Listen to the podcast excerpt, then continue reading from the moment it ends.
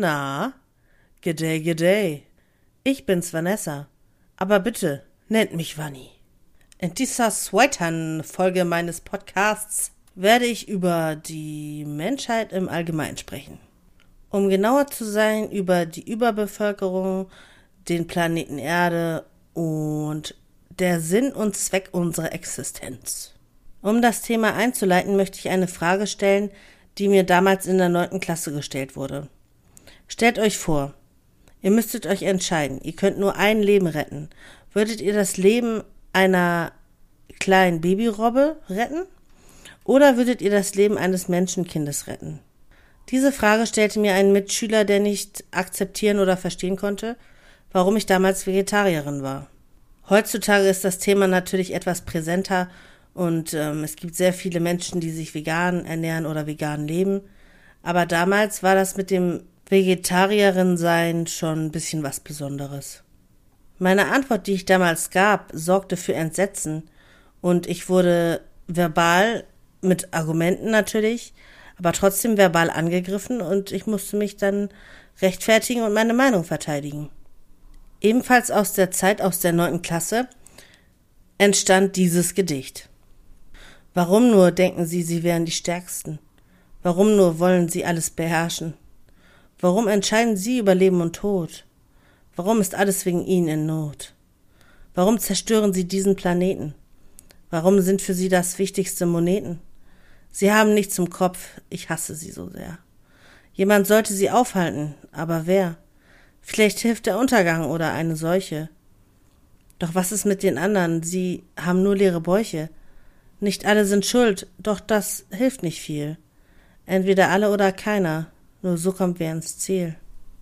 Hierzu fällt mir auch eine Unterhaltung ein, die ich am Wochenende mit einem Bekannten und einer fremden Dame im Park geführt habe.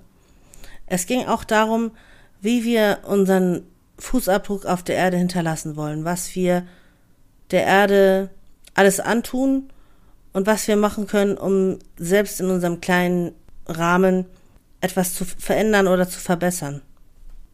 Hierbei muss ich ja nicht weiter ins Detail gehen, weil die meisten sich vorstellen können, wie so ein Gespräch abläuft. Das Interessante war aber die Frage nach diesem Reset-Knopf. Wenn du die Möglichkeit hättest, der Erde einen Reset zu geben, also ein Reset-Knopf, der die Menschen, also die Menschheit auslöscht, um die Erde regenerieren zu lassen, würdest du diesen Reset-Knopf drücken mit dem Bewusstsein darüber, dass du alle Menschen auslöscht. Und wenn man sich dem bewusst ist, würdest du denn, wenn du die Macht hättest, diesen Reset-Knopf zu drücken, würdest du ihn drücken, um der Welt einen Gefallen zu tun? Der Welt zuliebe, der Umwelt zuliebe? Als ich noch ein Teenager war, hätte ich sofort Ja gesagt. Ich hätte gesagt, wo ist der Knopf? Ich drück ihn. Heutzutage kommen mir aber dennoch andere Gedanken in den Kopf. Sowas wie, das große Ganze, das Universum an sich, hat nicht alles irgendwie einen Sinn? Gibt es vielleicht doch Schicksal oder Reinkarnation, das Leben nach dem Tod vielleicht? Und wenn wir jetzt schon mal beim Universum sind, im Universum, das ganze Universum, die ganzen Galaxien, alles, was es gibt, wir werden bestimmt nicht die Einzigen sein. Und wir nehmen uns so wichtig und man ist ja als Mensch in seinem Kopf so gefangen, dass man denkt, meine Probleme sind die größten, meine Schmerzen sind die schlimmsten, aber im, im Universum sind wir ein Molekül. Vielleicht nicht mal ein Molekül, vielleicht nicht mal ein Atom, wenn man das von der Relation her betrachtet, wie, wie lange es die Erde schon gibt, wie lange es das Universum schon gibt, wie lange es vielleicht ähm, Materie schon gibt. Wenn man das alles wenn man so groß versucht zu denken, ich meine, das ist natürlich auch schwierig, weil wir da an unsere Grenzen stoßen.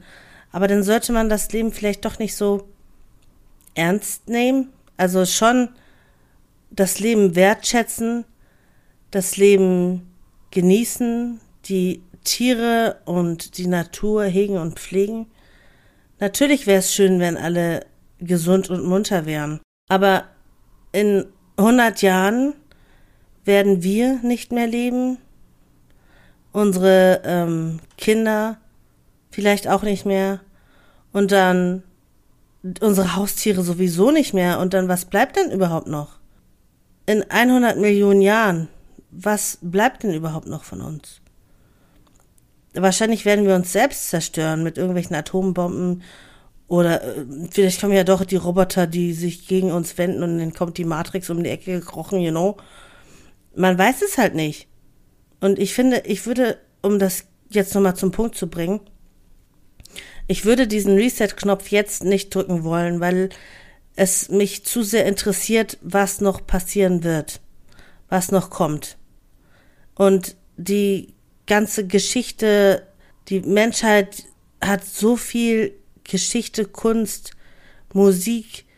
Ich, das möchte ich nicht auslöschen oder die Technik oder wie weit wir sind, uns in, im Weltraum äh, zu bewegen, das möchte ich irgendwie nicht unterbinden. Klar, die Menschen sind die Pest des Planeten. Die Menschen sind eine Krankheit. Das, was sie ausgerottet haben, zerstört haben, das kann man nie wieder oder teilweise nie wieder zurückholen. Aber es gibt auch viel Gutes und das musste ich erst mit den Jahren lernen zu sehen, diese schönen Dinge, was Menschen alles machen können mit ihrer Kreativität, mit der Liebe zu Dingen, Fürsorge, Nächstenliebe.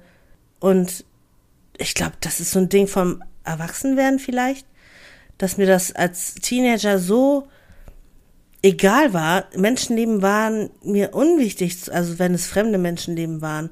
Wenn da irgendwie in schieß mich tot da irgendwie äh, tausend äh, Millionen Menschen wegen eines Tsunamis äh, umgekommen sind, vielleicht nicht tausend Millionen, aber tausend oder zweitausend, dann hat mich das nicht gejuckt. Aber jetzt, wenn ich die Nachrichten wirklich sehe und ich sehe, wie die Menschen weinen, weil sie ihre Mutter oder ihre, ihre Kinder verloren haben, dann kommen mir auch die Tränen in die Augen. Das, das berührt mich schon. Wir werden wahrscheinlich nie erfahren, ob es einen höheren Sinn und Zweck unserer Existenz gibt. Aber das muss man ja auch nicht herausfinden.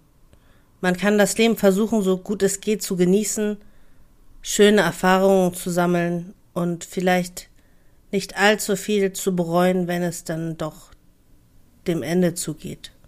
Jetzt kommen wir aber mal langsam zum Ende dieser Podcast-Folge, denn ich könnte noch stundenlang weiterschwafeln und ähm, dreimal hin und her ähm, meine Meinung und Argumentation wenden, wie auch immer ich es wende. Ähm, ich kenne ja auch nicht die Antwort. Obwohl die Antwort, äh, die kenne ich doch. I think you're freaky and I like you a